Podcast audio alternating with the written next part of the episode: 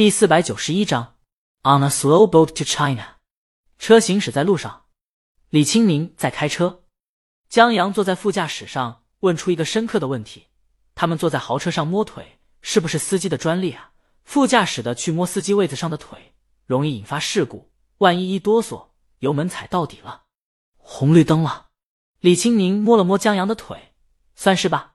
江阳，他其实惦记的是。李清明那穿着牛仔裤的大长腿特别诱人，尤其在开车的时候。就是为了安全，他还在斟酌阶段呢。想不到先被调戏了。他们开车刚才经过了森林公园，李清明问江阳：“有段时间没去当志愿者了吧？为什么？”嗨，江阳头贴着车窗，看着外面。老庄养伤呢。老庄有段时间没去。领队问了一下，老庄说是走路的时候不小心崴到脚了。不过，李清明这话提醒江阳了，他明天跟领队去看看老庄去。车拐进了另外一条公路，地铁的高架从公路上方穿过，正好有地铁驶过。江阳不由得记起了以前，他上大学的时候，那破三本学校在郊区，也要坐地铁。他不止一次的站在地铁上，望着下面的世界，想象着远方，总好奇的远方有什么样的故事，那些经过的车，路过的人。他们会去向怎样的远方，遇见怎么样的幸福？后来，江阳想到这里面的人，还有他们去向的远方，不会有任何他一个熟悉的人就被觉孤单。有些人向往远方，是因为有个地方叫故乡。当然，那是以前，现在不这样了。江阳坐在车里，在阳光下驶过的地铁，就觉得前路缓缓，舟车远，生活真好。以为 out，当我启程的时候还年少。On a slow boat，在驶向远方的小船上。It will be, it will be，我一定会，我一定会。李清明扭头看一眼江阳，继续专心开车。后来，他跟着轻哼起来。江阳静静的听着，忽然想：如果有一个手机，哪怕就几秒钟，可以联系到另一个世界的父母，亦或者他们可以借助自己的眼睛和耳朵，让他们听一听老婆的歌儿，那该多好啊！那样他们就会放心的。可惜，可惜。江阳拿起手机，拨通一个号码。一个很普通的北方农村，村子里的年轻人都去打工了，只有一些老人和孩子。几个老人坐在门前，扬起山核桃的一样的脸，有一搭没一搭的聊着天。这时，一个接了电话的大妈把手机外放打开。Now I'm old and weathered。如今我已到风烛残年。Me beard this long gone white。连每一根胡须都在讲述自己的故事。I have seen many winters，我在这跌跌撞撞的人生啊，on this park 经历了数不尽风雨。大家安静下来，他们听不懂，觉得声音熟悉，也不知道谁唱的。歌很温柔，听了心情舒缓，沐浴在秋日午后的阳光，静静的享受着这份安谧。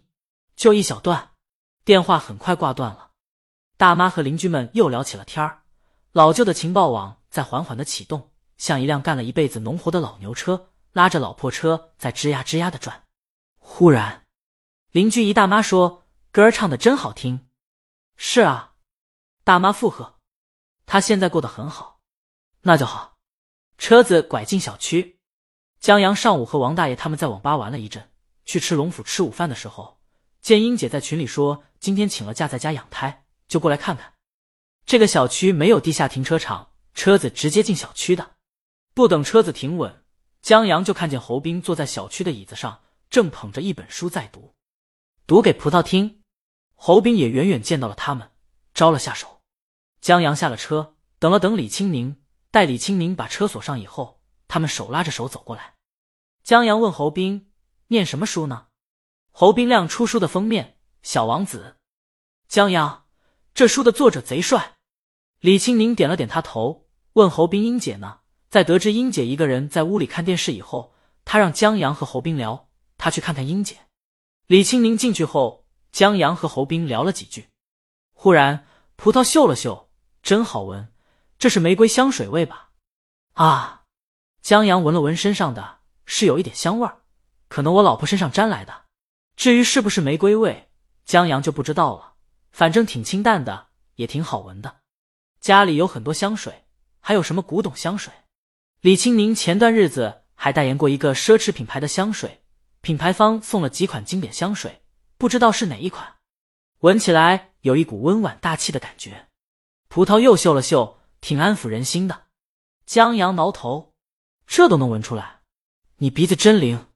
江阳说：“葡萄觉得还好吧，可能因为他看不见，所以就会格外的用心的去听雨闻香，触摸阳光，感受风吹，用眼睛之外所有的感觉去触摸身边小小世界。每多一点收获的时候，就会格外高兴，然后牢牢的记在心上。所以，对于正常人习以为常的东西，他会格外珍视和敏感。”江阳点了点头，葡萄笑着说：“就很可惜去不了远的地方，他触摸到的世界还是太小了。这一辈子他有太多东西看不到了，哪怕借助于电视。”侯斌让他放心，以后我带上你，我就当你的眼睛。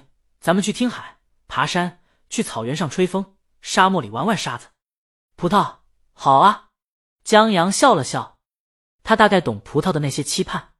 他来时在车上也有过这想法。期盼有一双眼睛，可以让他爸妈看到宁姐，让他们知道他儿子生活的很好，让他们知道他儿子已经适应这里，不再觉得孤单了。可惜，嗯，江阳忽然记起一个科幻故事，在这个科幻故事里，有一款眼睛，虽然实现不了江阳这种穿越时空的愿望，倒可以实现侯斌当葡萄的眼睛，带他看遍山川河流的愿望。戴上他的眼睛，你们晚安。江阳关于这篇文章的记忆在脑海里浮光掠影的闪过，他奔进单元楼，敲门。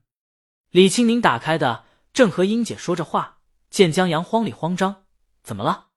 我想到一个好东西。江阳抱了李青宁一下，进门以后就找写东西的工具。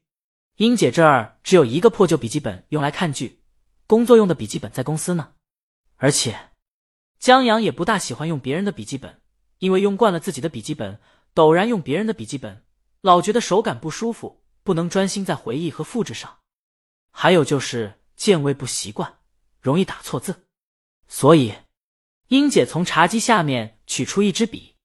至于纸，现在都用电脑了，这纸张还真不好找。英杰左右看了看，从沙发上抓起几张背面空白的纸，写吧。江阳现在的记忆就是蓄积的洪水。在激情澎湃下，迫不及待的要倾泻而出，所以接过以后，趴在茶几上就写起来。